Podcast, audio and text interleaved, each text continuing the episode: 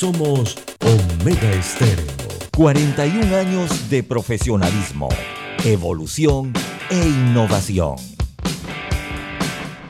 Las opiniones y comentarios vertidos en este programa son responsabilidad de cada uno de sus participantes y no de esta empresa radial.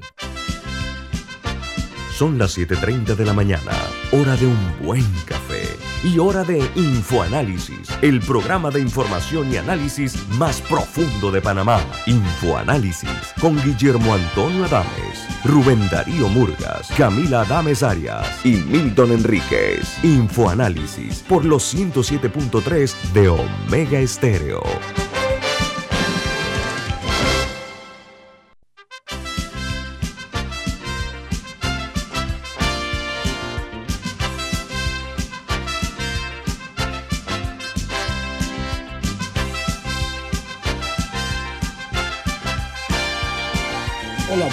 Bienvenidos. Esto es Info Análisis, un programa para la gente inteligente. Info Análisis es presentado por por Café Lavazza, un café italiano espectacular que usted puede conseguir en los mejores supermercados. Puede solicitarlo en los mejores restaurantes y también puede pedir servicio a domicilio por internet a través de www.lavazzapanamá.com. Café Lavazza, un café para gente inteligente y con buen gusto, presenta Infoanálisis. Bueno, junto a ustedes en la distancia, siempre ante el calor de los hechos. De eso se trata este programa. Eh, les recuerdo que Infoanálisis se ve en vivo, en video, en Facebook Live. Pueden hacer en sus televisores, en sus tabletas de igual manera, el programa queda grabado en video en YouTube. Pueden verlo, eh, los programas anteriores, etcétera. Van a ver cerca de mediodía. Y en uh, la app de Omega Stereo, disponible tanto para Play Store como App Store. De igual manera, en uh, Tuning Radio, Tuning Radio en sus teléfonos móviles o celulares. Es son factores importantes de primer orden para servirles siempre a ustedes con nuestras plataformas digitales. De costumbre en Infoanálisis, su formato establece que vamos a darle a conocer a ustedes cuáles son las noticias que hacen primera plana en los diarios más importantes del mundo. Comenzamos en los Estados Unidos de América. Los tres diarios más importantes de ese país titulan de la siguiente manera. El New York Times dice, Jackson confirmada. Se refieren a que Brown Jackson, que se convertirá en la primera mujer negra en la Corte Suprema de los Estados Unidos. Dice que tres senadores republicanos votaron sí y eh, se unieron a los uh, demócratas en la votación que finalizó 53 a 47, superando así un esfuerzo de los republicanos para manchar el historial de la jueza Jackson y descarrilar su nominación, una dura derrota para los republicanos. Mientras el Washington Post, su principal noticia a techo es, el Senado confirma a Brown en la Corte Suprema. Ketanji Brown Jackson se convertirá en la primera jueza negra en 233 años de historia de la Corte de los Estados Unidos.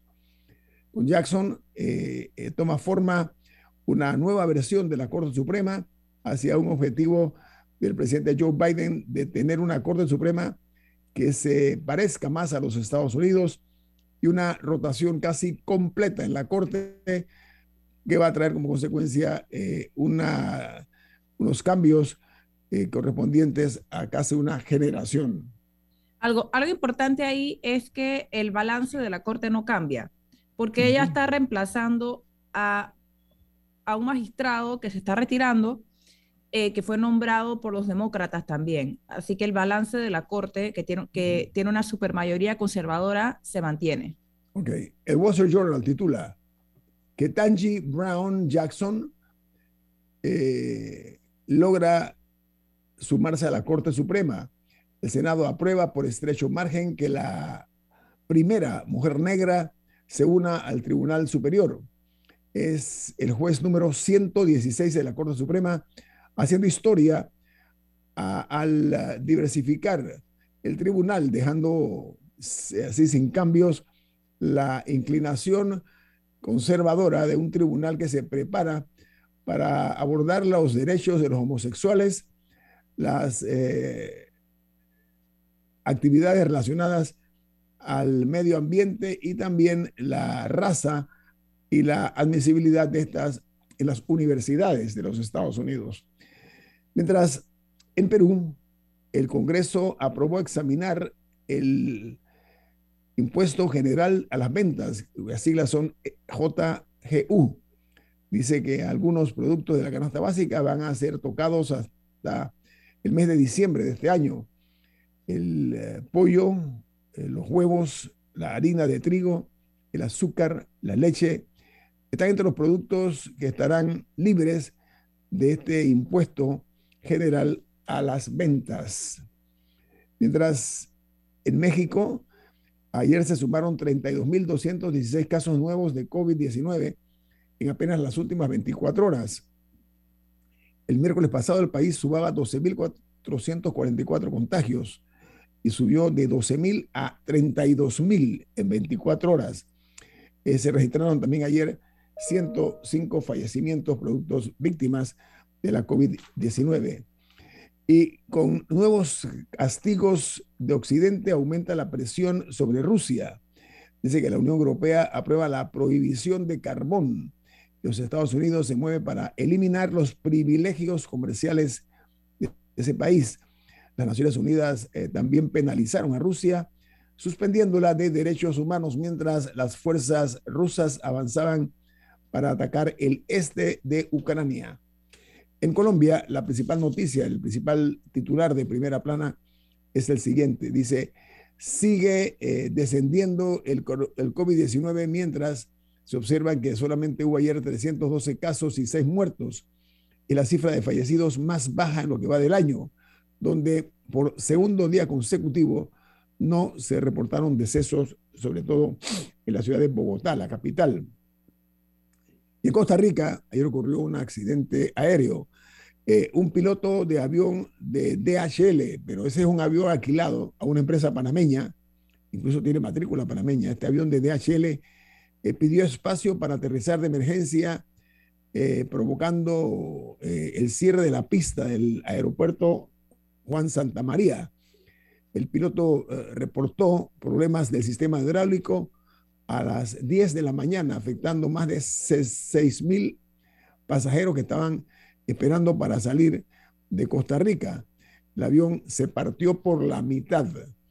Eh, los dos pilotos eran guatemaltecos y el avión se dirigía de San José a la ciudad de Guatemala. Diga, Camila.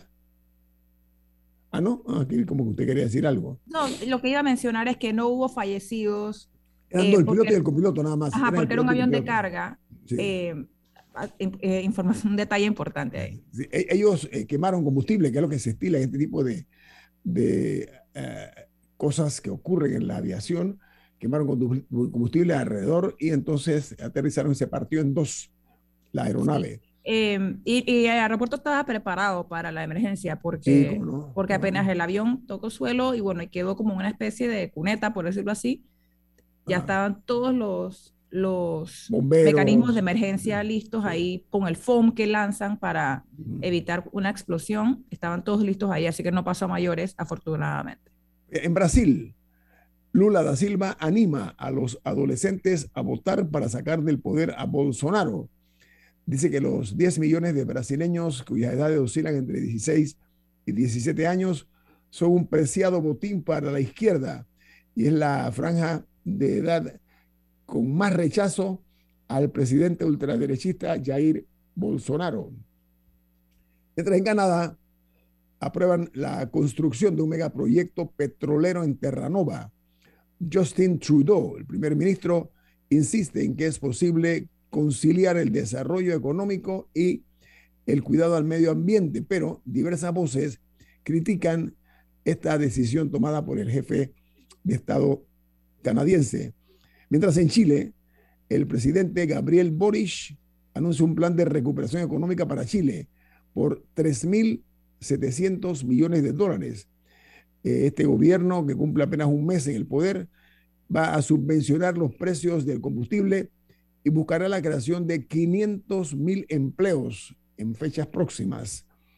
Mientras en El Salvador, Facebook elimina una red de troles vinculados a una oficina de relaciones públicas cuya sede está en El Salvador y otra en Costa Rica. Algunas cuentas fueron cerradas porque usaban imágenes eh, de perfiles generados por técnicas de inteligencia artificial como redes generativas antagónicas, que son cuentas que crean fotos de altamente realistas de personajes ficticios. La, tecnología realmente se presta para muchas eh, travesuras, ¿no? Otra noticia importante de primera plana, con mucho gusto la comparto con ustedes, y es que en eh, Puerto Rico, el gobernador Pedro Pierluisi ha atendido y defendido el mantenimiento del idioma español y de la herencia hispánica en caso de convertirse Puerto Rico en el estado 51 de los Estados Unidos de América. Mientras en Argentina condenaron a un exgobernador a ocho años de cárcel por actos de corrupción que tuvo eh, que renunciar como embajador en Israel, había salido de la gobernación y se envió como embajador a Israel. Bueno, a él fue encontrado culpable de eh, negocios compatibles, perdón, incompatibles con la función pública y peculado en su gestión como gobernador. Mientras en Honduras instalaron puestos de vacunación para la COVID-19 en centros turísticos y la aplicación de la cuarta dosis a personal de lo que se llama primera línea de las autoridades de salud. La Unión Europea, por su parte, acuerda las primeras sanciones energéticas contra Rusia al vetar la importación de carbón, dando así o siendo así el quinto paquete de represalias que aplica la Unión Europea a Rusia. Y una noticia, hoy es viernes, ¿no? Así que voy a dar a conocer una noticia del mundo del ambiente artístico. Y es que la cantante Rihanna entra por primera vez en la lista Forbes, la lista de los multimillonarios. Eh, entra en el puesto 1729 dentro de los 2668 que aparecen en el ranking que logra con esto Rihanna convertirse en la mujer más rica de la industria musical. Rihanna, una eh, mujer, eh, no se escucha Camila. Sí, algo importante ahí es que no es por su música. Ella ha creado un emporio de maquillaje y otros productos, y creo que también incluye ropa interior. Eh, la línea se llama creo que Fenty. y ella se ha convertido en una mujer de negocios. Ella no ha lanzado un disco en años, creo que como ya como casi 10 años. Eh, Así que no es, no es exclusivamente por su carrera musical, es por sus, por sus decisiones en el ámbito empresarial, lo que la ha llevado a estar ahí en, en la lista de Forbes. Sin descartar que claramente ganó muchísimo dinero con, con su música. Sí, pero, pero exacto, la diversidad en los negocios la ha llevado a entrar nada menos que a la revista Forbes. Una de las últimas que estuvo allí fue Jennifer López, este, entró también en la Forbes pero Rihanna entra eh, a ritmo de vencedores. De los dos mil y tantos, entra en el 1700, puesto 1729. Rapidito, Camila, tengo un minuto. Sí, aprovecho y comento una internacional más, que en Francia se acercan las elecciones y Marine Le Pen parece que está más cerca que nunca. Sí. Eh, ella se, se, está acercando las encuestas a Emmanuel Macron, que es el actual eh, presidente. Eh, y podría ser su quien lo desafíe en una segunda vuelta. Y con los problemas que enfrenta Macron en casa, Marine Le Pen, las posibilidades de Marine Le Pen se ven como nunca. Estaba viendo que se le ha acercado mucho en, las preferencias de los votantes. Bueno, vamos al corte comercial. Esto es Info Análisis, un programa para la gente inteligente. La gente inteligente escucha InfoAnálisis los anunciantes inteligentes se anuncian en InfoAnálisis. Usted es inteligente. Llame al 269-2488 y todos lo sabrán. Infoanálisis, de lunes a viernes de 7 y 30, 8 y 30 de la mañana, en donde se anuncian los que saben.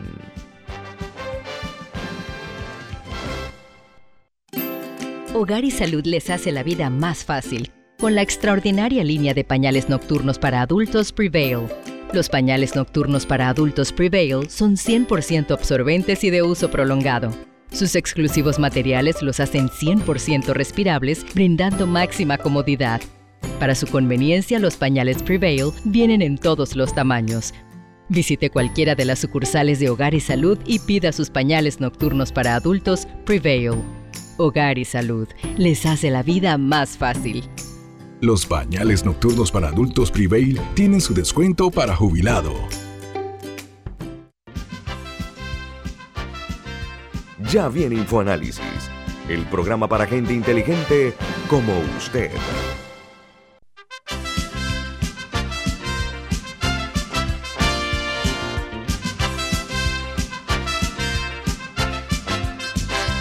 Don Milton, ¿qué noticia tiene usted para nuestros oyentes? Bueno, como siempre está con nosotros el Banco Aliado, recordándonos que en Banco Aliado te acompañamos en tu crecimiento financiero. Ahorra con tu cuenta Más Plus, mejorando el rendimiento de tus depósitos. Banco Aliado, tu aliado en todo momento. Puedes visitar la página web de Banco Aliado en www.bancoaliado.com y puedes seguir a Banco Aliado en las redes sociales como arroba Banco Aliado. Banco Aliado, tu aliado en todo momento. Eh, hay algunos funcionarios que en el ejercicio o el desempeño de su labor no entienden que no saben y no saben que no entienden. Crea una confusión mental en cuanto a la realidad del país por una parte y por la otra en algunas ocasiones actúan de forma o de manera temeraria en la forma como eh, hacen eh, eh, todo lo necesario para realizar proyectos, primero que, no, primero que son onerosos y segundo que no son necesarios.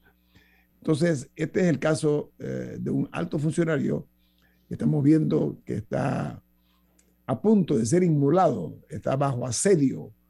Estoy hablando del alcalde de la, del distrito de la comuna capitalina, José Luis Fábrega. Eh, el Tribunal Electoral ayer opinó que eh, si le revocan el mandato al alcalde Fábrega, al alcalde de la capital de la República, lo reemplazaría su vicealcaldesa, que es Judy Meana, se, estaría haciendo cargo pues, de, la, de la alcaldía principal de la República de Panamá, porque es de la capital del país. Y sería eh, la repetición de un, ustedes recuerdan el caso de Bosco Vallarino, que fue reemplazado por la señora Méndez. ¿Cuál era el nombre, Milton, de la señora Méndez? Roxana Méndez. Roxana Méndez. Roxana Méndez. Entonces estamos viendo que la historia podría ser que se repite en espiral. Le caería la alcaldía a Judy Meana de esta manera, una mujer que ha ocupado cargos interesantes, ¿no? No sé qué opinión le merece a ustedes. Aunque bueno, eh, es un proceso largo. En total, creo que toma como ocho meses asumiendo que se cumple con todos los pasos, eh, porque lo primero es que actualmente se está en un periodo de capacitación que dura dos semanas eh, y luego hasta el 19 de abril y a partir del 20 eh, podría iniciar la recolección de firmas, de las cuales se necesitan casi 200 mil en la comuna capitalina. No es que las pueden ir a buscar por Chiriquí ni nada, tiene que ser de personas que vivan en el municipio de Panamá, que básicamente representa el 30% de las personas que estaban en el padrón electoral cuando fue electo el señor Fábrega, asumiendo que se recojan las firmas dentro de un periodo de 120 días, o sea, cuatro meses, eh, luego y que se corrobore que todo está en orden, eh, luego el Tribunal Electoral tendría hasta tres meses para convocar a un referéndum y entonces con el resultado de ese referéndum es que eh, se sabría un poco el destino de el alcalde Fabregas en ese sentido. Así que es un proceso largo y tendido. Ahora, el Tribunal Electoral eh, hizo un anuncio de la fecha para que inicie la recolección de firmas para la revocatoria del mandato al, ¿cómo le llaman? El burgomaestre, ¿no? El, el alcalde del distrito capital. Eh, las, las firmas hay quienes dicen que son demasiado, pero bueno, eso es lo que establece la ley y la ley es dura, pero es la ley. No, me gustaría aprovechar para algunas precisiones porque en este debate ha habido bastante confusión. No sé por qué, incluso creo que el proponente hizo pensar que al revocar el mandato del alcalde se revocaba también el de la vicealcaldesa. Eso no es así. No es lo mismo la anulación de una elección que pudo haber sido fraudulenta, en donde el resultado fraudulento vicia la designación tanto del alcalde como del vicealcalde, este no es el caso, que la revocatoria de mandato de un funcionario electo, que es lo que se plantea ahora. Cuando se elige a una persona como alcalde eh, o como representante de corregimiento, su suplente se le elige para reemplazarlo en sus faltas eh, temporales o, o permanentes definitivas. Cuando tú remueves a un alcalde de su cargo, pasa a ocupar el cargo en titularidad el vicealcalde o la vicealcaldesa en este caso. No entiendo por qué había ninguna confusión, porque eh, salvo que ambos hayan cometido el mismo, eh, la misma falta o la misma causal, y se pida la revocatoria de ambos, que no es el caso, eh, eh, si se logra sacar a un alcalde, queda su vicealcalde o vicealcaldesa. Habiendo explicado eso, el proceso tiene que ser de la naturaleza que se presenta, porque pensemos en el distrito de Panamá, que un alcalde haya ganado con, no sé, 300 mil votos, 200 mil votos, no lo puedes remover con 40 mil, no lo puedes remover con 100 mil, porque estás eh, desvalorizando la cantidad de personas que votaron por él. Entonces hay una proporción que se exige. Y finalmente, un procedimiento ratificatorio de esa decisión que sería el referéndum que menciona Camila. No hay una elección ulterior si hay un vicealcalde que se pueda encargar o una vicealcaldesa si se estuviera removiendo ambos, habría que entonces hacer una elección eh, probablemente para reemplazarlo.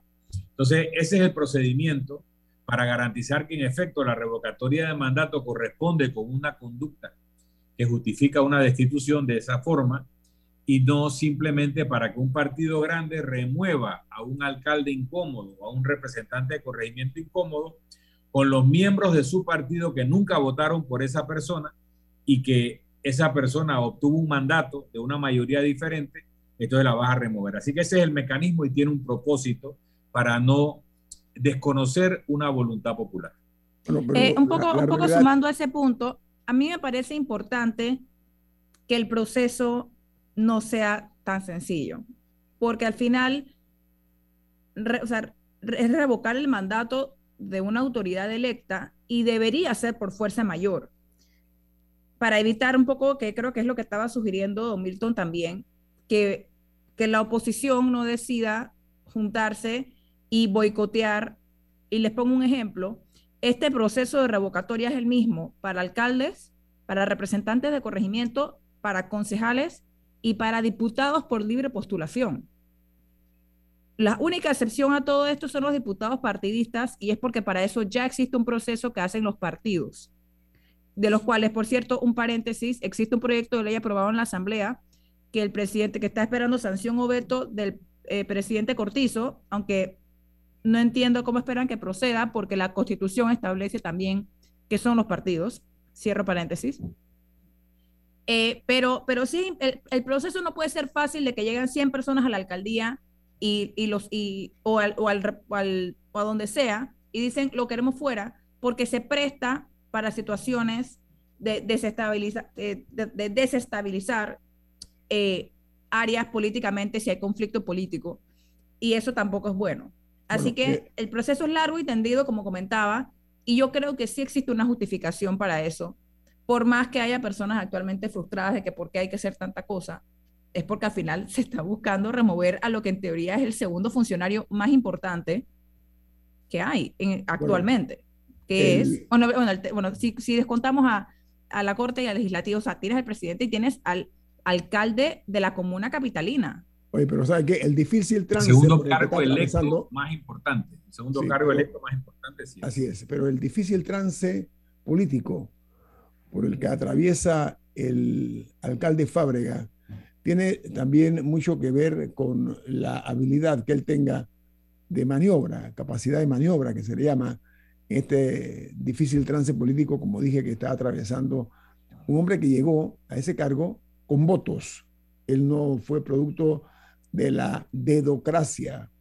Fueron votos bien ganados, una campaña que sorprendió a no pocos y eh, lo que hay que buscar fórmulas es que de prosperar esto, que parece que es una cuesta arriba lo que, lo, que se, lo que se está observando, hay que tener una paciencia casi budista para entender que hay trámites o tramitología que hay que cumplir más allá de, cualquier tipo de rencor que perfore algunas personas eh, contra la primera autoridad del distrito capital. Sería además una baja sensitiva, si se da el caso, para el partido gobernante, como ocurrió en su momento con el señor Bosco Ricardo Vallarino. Eh, todas estas son eh, lesiones que van sufriendo los, los partidos políticos, porque el señor Fábrega ha sido un político exitoso, vamos a, ponerlo de la manera que sea, más allá de simpatías o antipatías, un hombre de resultados, un hombre que contra todas las tormentas y corrientes llegó a ser diputado de la República, de una forma que sorprendió muchísimo, pero eh, son eh, muestras de, o de su habilidad política o de su inteligencia emocional, como se quiera ver, no, no es un político eh, eh, cualquiera, José Luis Fábrega, un hombre que en su momento tendrá que utilizar todas sus habilidades, su conocimiento, su experiencia, para ver cómo no sucumbe en este momento tan difícil por el que está eh, atravesando, el, como decía Camila, el segundo funcionario políticamente hablando más importante después del, del presidente de la República. Es más, es la alcaldía la que sirve de plataforma de lanzamiento para lograr las alturas del poder. Esto es la presidencia de la República. Esto ocurre aquí en Panamá y en cualquier país importante donde el alcalde o los alcaldes eh, logran eh, ese pivot ¿no? para llegar a las alturas del poder. Le hace el caso de Andrés Manuel López Obrador, un exitoso, por poner un ejemplo eh, y nada más. Vamos a corte. lo, que, lo que pasa es que aquí quizás quizá no lo vemos así porque otros funcionarios y con esto estoy señalando directamente a los diputados en muchas ocasiones, usurpan funciones y eh, se toman libertades de, de, tomar decisiones o de, o de avanzar proyectos, etcétera, que en verdad los responsables deberían ser los alcaldes y los representantes de corregimiento. Hay ahí una distorsión. Eh, los diputados tienen sus funciones y deberían quedarse haciéndolas, pero muchos eh, se, salen un poco de, de, la línea en ese sentido pero sí debería ser el alcalde. vamos al corte comercial. Esto es Info Análisis, un programa para la gente inteligente. Omega Stereo tiene una nueva app. Descárgala en Play Store y App Store totalmente gratis. Escucha Omega Stereo las 24 horas donde estés con nuestra aplicación totalmente nueva. A todos nos gustan las ofertas pero si están en rojo, nos gustan mucho más. Cuando algo se pone rojo es mejor. Activamos el Red Week Claro para que aproveches tu décimo al máximo del 7 al 17 de abril. Encuentra los mejores descuentos en todos nuestros centros de atención. Red Week Claro. Para mayor información visita claro.com.pa. Grupo Clásico, 30 años brindando las últimas tendencias de la moda. Con Hugo Boss Clásico Womo, Suit Supply y Clásico Off, el grupo de tiendas de ropa masculina más elegante del país. Hugo Boss, marca número uno en el mundo de la moda masculina. Clásico Womo, una selección de la moda europea más exclusiva en un solo lugar. Suit Supply, la tienda que está rompiendo el estereotipo de la ropa masculina. Clásico Off, los mejores precios en tus marcas favoritas. Visítanos en los mejores centros comerciales del país Grupo Clásico, 30 años liderando la moda masculina en Panamá. Ya viene InfoAnálisis, el programa para gente inteligente como usted. Otro de los sucesos periodísticos es lo ocurrido cuando el equipo legal del expresidente Ricardo Martinelli presentó una denuncia penal contra la presidenta de la Corte Suprema de Justicia, María Eugenia López. Esto lo presentaron ante la Secretaría General de la Asamblea Nacional. Y está una denuncia penal que han llevado a cabo el equipo de abogados del presidente Martinelli, después que la magistrada, porque la magistrada presidente de la Corte resultó ser la ponente eh, que admitiría la demanda eh, de inconstitucionalidad por eh, un abogado apellido Herrera en contra del fallo del Tribunal Electoral que revocó la decisión del juzgado electoral de levantarle lo que se conoce como el fuero electoral penal al expresidente y para que se, se le procese, entre otros, por el caso New Business, que está todavía pendiente. Milton, ¿qué le parece esa eh, nueva actividad realizada por el, por el grupo que asiste legalmente al presidente Martinelli? Estoy en contra del acoso judicial. Los abogados a veces, para obligar a una contraparte a negociar, a rendirse, lo inundan de demandas y no tienen consecuencia las demandas temerarias que debieran tener una consecuencia sancionatoria a los que abusan y recargan el sistema judicial con demandas temerarias para provocar eh, o coaccionar a una contraparte a una eh, dejación o a una negociación eh, que realmente no corresponde. Entonces, cuando vemos, hay dos cosas que ahora mismo están relacionadas y que tienen que ver con estas acciones. Uno es una demanda temeraria contra la presidenta de la Corte Suprema por parte de los abogados de Ricardo Martinelli, que debiera ser desechada de plano. Y también creo que deben ser desechadas de plano las demandas contra los magistrados del Tribunal Electoral que emitieron un fallo con el que yo no estoy de acuerdo, un fallo probablemente inconstitucional eh, por eh, que entraron en materia que no corresponde al Tribunal Electoral, pero el precedente de que si un juzgador sea del Tribunal Electoral en el caso de un proceso penal electoral, o sea de un juzgado civil, penal, administrativo en el país, si ese juzgador, por más equivocado que esté su fallo, como consecuencia del fallo, se aplica una destitución, no porque se ha comprobado un acto de corrupción, que estamos hablando de otra cosa, sino porque el contenido del fallo eh, produce desacuerdo en la instancia que lo revisa, estaríamos generando un precedente funesto para la independencia judicial. Repito, yo no estoy de acuerdo con el fallo emitido por los magistrados Araúz y Junca, y cuyo voto salvó el magistrado Valdés, y creo que es inconstitucional. Pero de allí a destituirlos por emitir ese fallo sin que se haya comprobado una causal de corrupción y que la denuncia no la implica, simplemente porque es una decisión que consideran inconstitucional, removerlos va en contra de la independencia judicial y lo que va a provocar es que los jueces a futuro vayan a llamar a los superiores en, en instancia de apelación a decirle cómo quiere que falle. Y eso va en contra de la independencia judicial. Así que tanto esa demanda o esa denuncia contra la presidenta de la Corte que es evidentemente temeraria y que debiera ser desechada de plano. También pienso, pienso que las denuncias por extralimitación de funciones que buscan la remoción de dos de los tres magistrados del Tribunal Electoral también deben ser rechazadas de plano.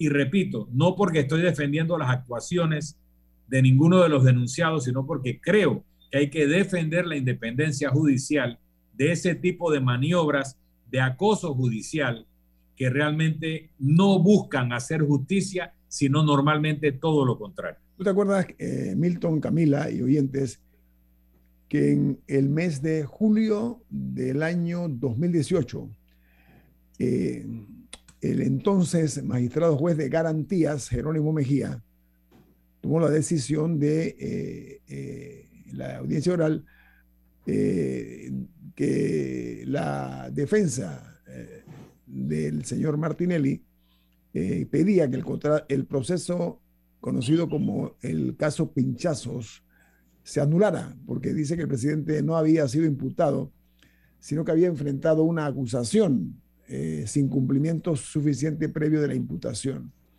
En aquel momento, la decisión del entonces magistrado Mejía fue demandada por inconstitucional por el abogado eh, del equipo del expresidente Martinelli, Carlos Carrillo, un, hombre de leyes muy respetado, y sus alegatos eh, se fundaban en que la decisión en comento infringía las garantías constitucionales del expresidente en materia del debido proceso. Eso fue lo que se dio en aquel momento, 2018, julio de 2018.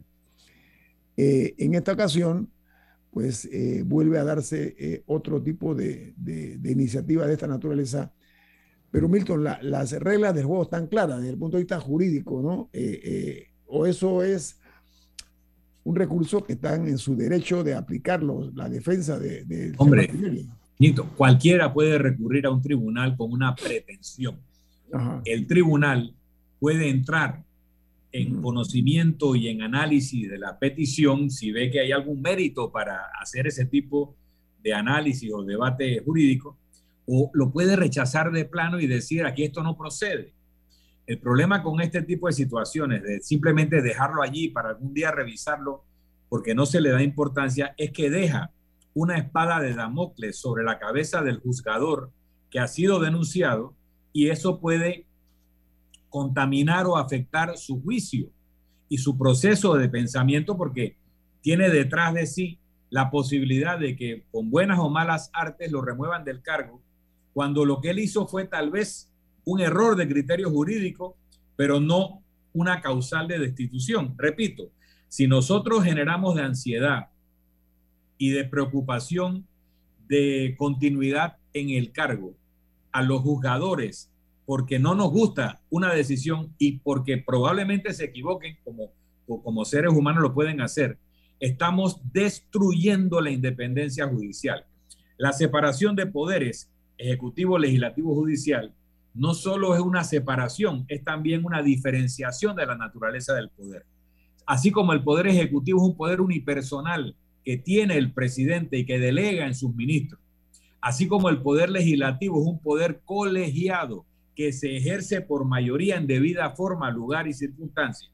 Un diputado no es el poder legislativo, es la asamblea en funcionamiento pleno, es el poder legislativo. El poder judicial es un poder disperso que se ejerce con autonomía. Cada juez y cada tribunal es el poder judicial. Entonces, si nosotros construimos una pirámide jerárquica en donde cada decisión, equivocada o no, que sea revisada por una instancia de apelación o de casación, pueda conllevar la destitución del que emite esa opinión, simplemente van a dejar de opinar, de opinar eh, o independencia y van a pedir línea donde tengamos tribunales pidiendo línea a los tribunales superiores, se acabó la independencia judicial y el proceso de revisión de fallos se convierte en inocuo porque los jueces van a fallar como le diga la instancia de apelación correspondiente, por lo tanto no habrá la posibilidad de revisar una decisión en dos instancias o en la instancia constitucional como última, último, última vía. Entonces, es muy peligroso no darle carpetazo, no rechazar de plano este tipo de iniciativas cuando se sabe que la motivación no es la justicia, sino la coacción de la justicia. Ahí se llega a rozar incluso la deslealtad eh, procesal. Procesal, por supuesto. pero por supuesto, y puede caer hasta en prevaricación. prevaricación, exacto. cae en, ciertos eh, Amigos, aquella decisión eh, del entonces magistrado fiscal Mejía,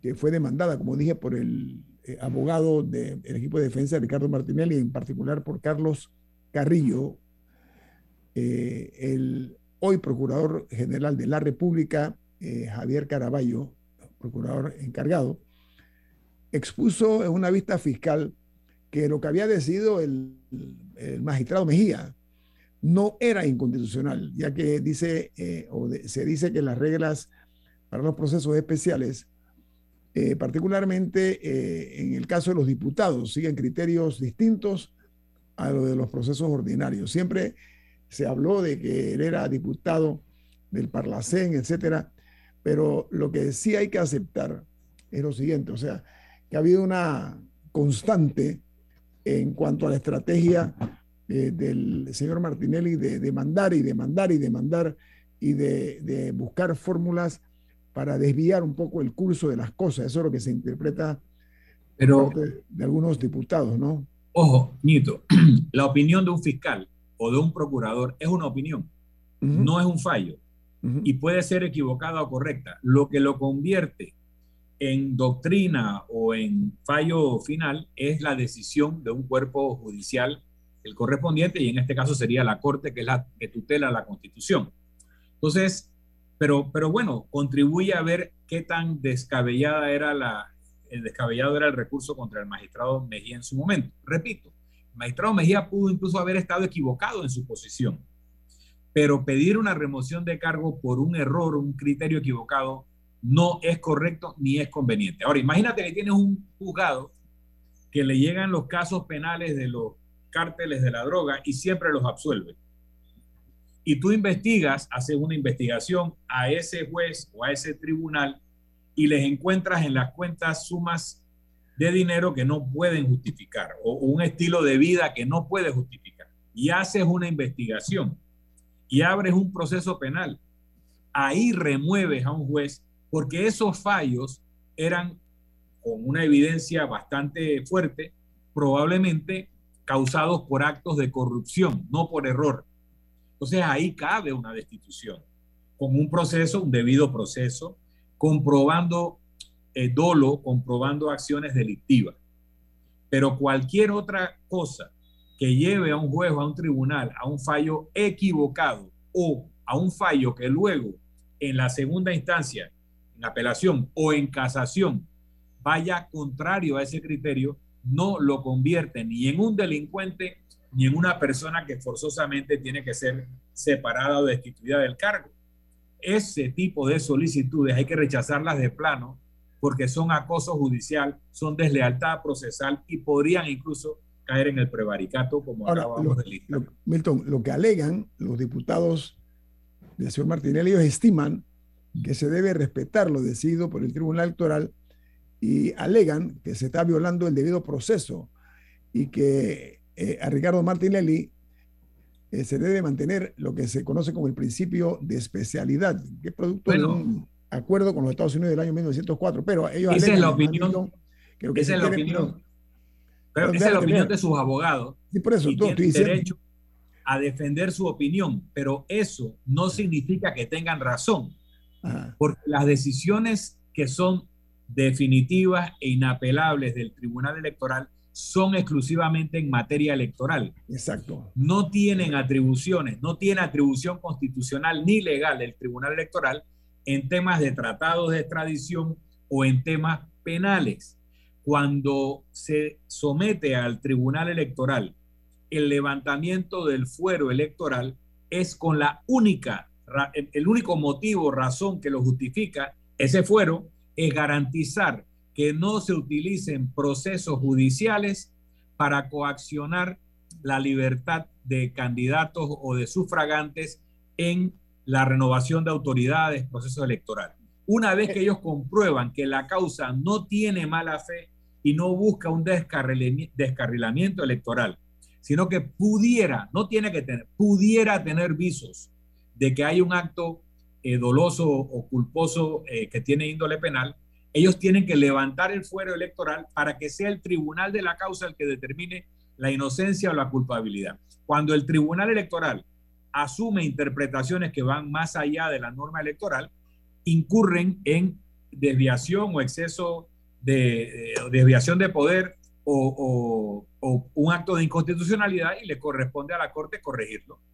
Oye, eh, eh, lo que dice la defensa del señor Martinelli es que quieren hacerle daño a las aspiraciones electorales eh, que tiene el, el, el expresidente. Vamos al corte comercial. Esto es Info Análisis, un programa para la gente inteligente. La gente inteligente escucha InfoAnálisis. Los anunciantes inteligentes se anuncian en InfoAnálisis. Usted es inteligente. Llame al 269-2488 y todos lo sabrán. Infoanálisis, de lunes a viernes de 7 y 30 a 8 y 30 de la mañana, en donde se anuncian los que saben. Si desea que sus colaboradores trabajen desde su casa, podemos ayudarle. En Solutexa somos expertos en aplicar la tecnología a las técnicas y trabajos de oficina. Contáctenos en solutexa.com.pa o al 209-4997. Solutexa. A todos nos gustan las ofertas, pero si están en rojo nos gustan mucho más. Cuando algo se pone rojo es mejor. Activamos el Red Week Claro para que aproveches tu décimo al máximo del 7 al 17 de abril. Encuentra los mejores descuentos en todos nuestros centros de atención. Red Week Claro. Para mayor información visita claro.com.pa. Ya viene InfoAnálisis, el programa para gente inteligente como usted.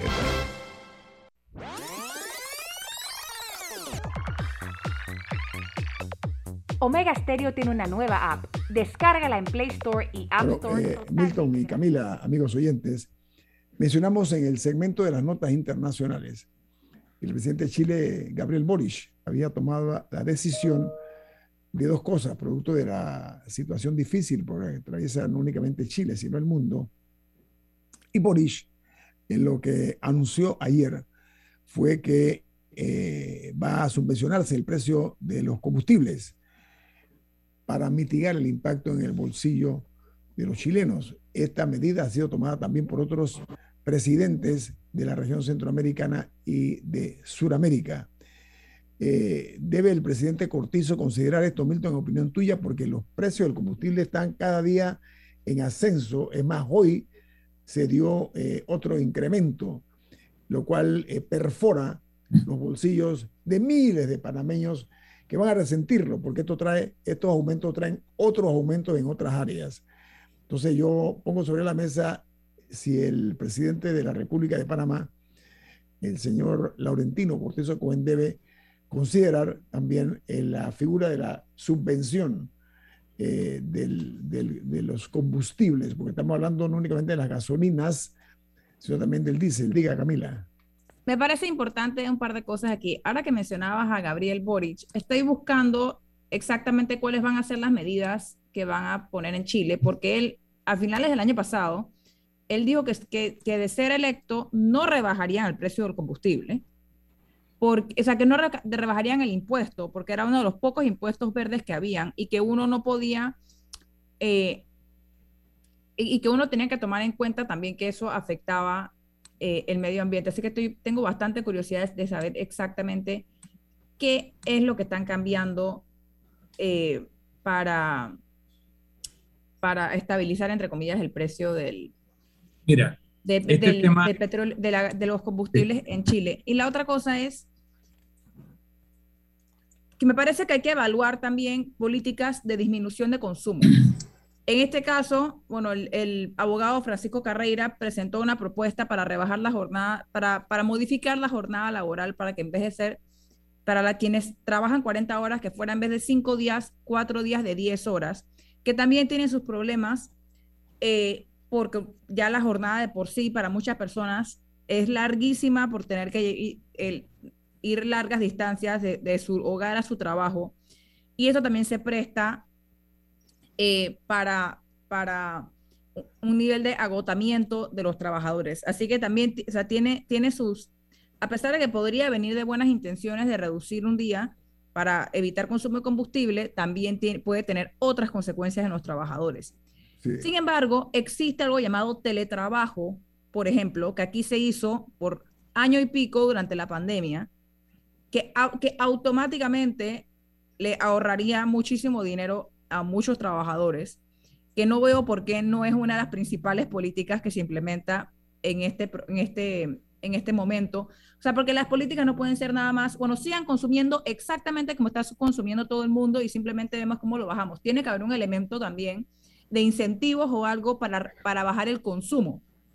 Porque si no, o sea, ahí hay un, hay un tema ahí. Y bueno, lo, que sí este es dramático es el aumento en una cantidad de productos, de alimentos, de, de todo tipo. Medicinas, las medicinas también han subido. Ajá, que hay que, me parece que la Codeco también tiene que hacer un trabajo de revisar cuántos de esos verdaderamente están ligados al precio del combustible. Eh, a mí me parece que también tiene que haber un, o sea, tiene que haber un algún tipo de revisión ahí también, pero no es tan fácil como que todo el mundo siga exactamente como está y simplemente nosotros vemos cómo le congelamos el precio del combustible. Camila ha dado varios vectores de análisis porque es un tema que tiene varias incidencias. La guerra de Rusia con Ucrania no solo ha tenido un impacto en el precio del petróleo por el boicot al, al combustible ruso, sea petróleo o gas, y la búsqueda de alternativas y el no aumento de producción de algunos otros competidores, etcétera, y los temas logísticos, sino que Ucrania y Rusia son los grandes productores de alimentos, de Europa también, y eso va a tener una incidencia en el precio de los alimentos fuera del costo del petróleo como factor sobre algunos insumos de la producción alimenticia y de su transporte. También tenemos la situación eh, de Marruecos y el Sahara, porque es, Marruecos y sobre todo el Sahara Occidental es una zona eh, de enorme producción de fosfatos y los fosfatos son necesarios para los fertilizantes. Entonces, hay una serie de vectores sobre el precio de producción de los alimentos que están incidiendo al alza. Ahora, como dice, dice muy bien Camila, cuando tú tienes que tomar una decisión sobre el impacto de un incremento sustancial del costo del, combustible y sus derivados, del petróleo y sus derivados, tienes que tomar en cuenta que si no permite cierto aumento, va a continuar un consumo como cuando los precios eran bajos. Y tú tienes que incentivar la reducción del consumo a lo necesario o mínimo razonable y parte de lo que hace que uno consuma menos es el precio. O sea, tú no puedes simplemente tragarte el aumento contra los ingresos del Estado. Ojo, que el tragarse el aumento no es la ganancia del Estado, es tragárselo contra el presupuesto del Estado que probablemente requiere fondos para otras cosas que también son importantes. Por otro lado,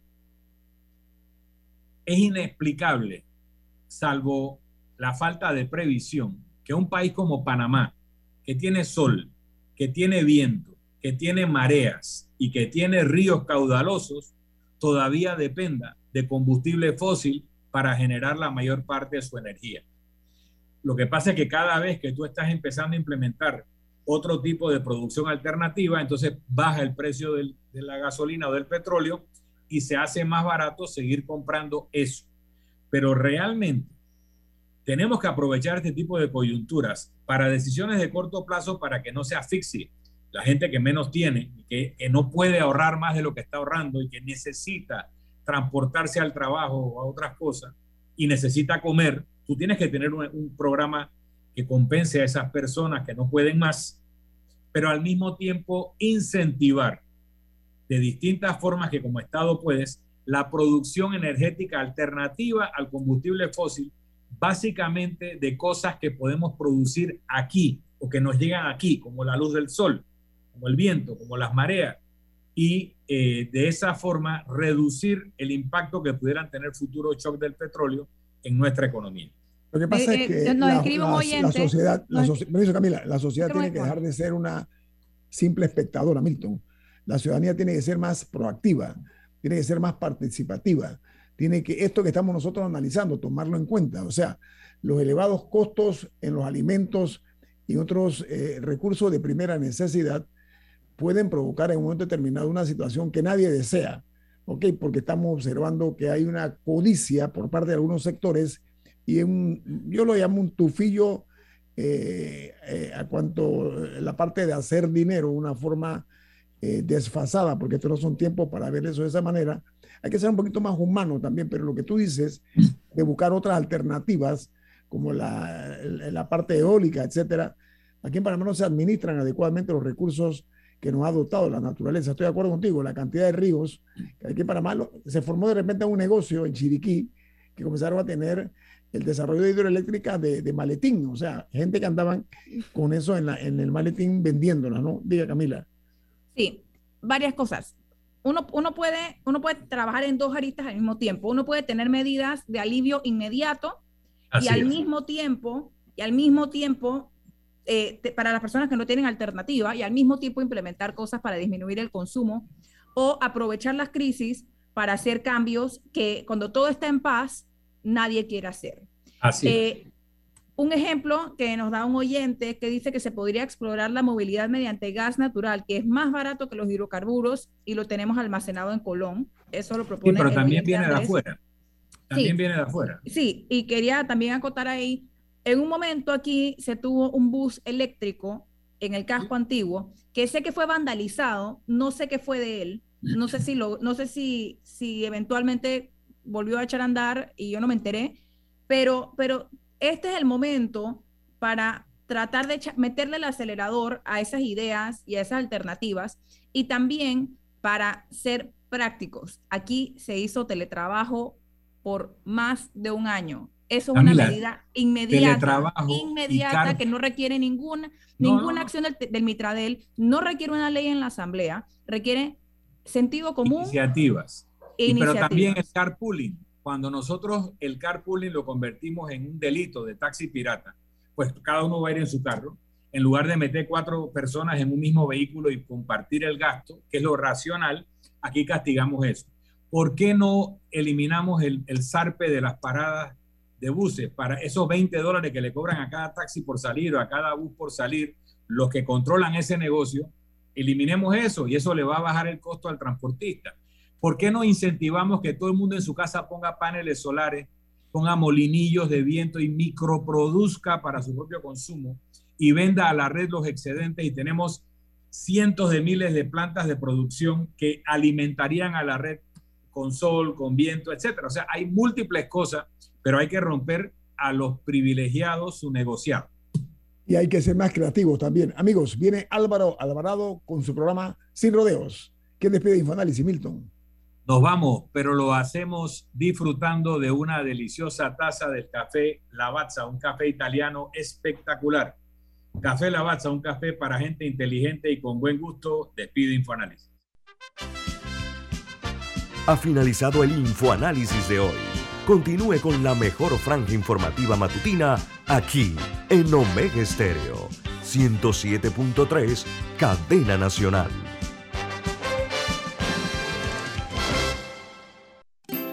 Hogar y Salud les hace la vida más fácil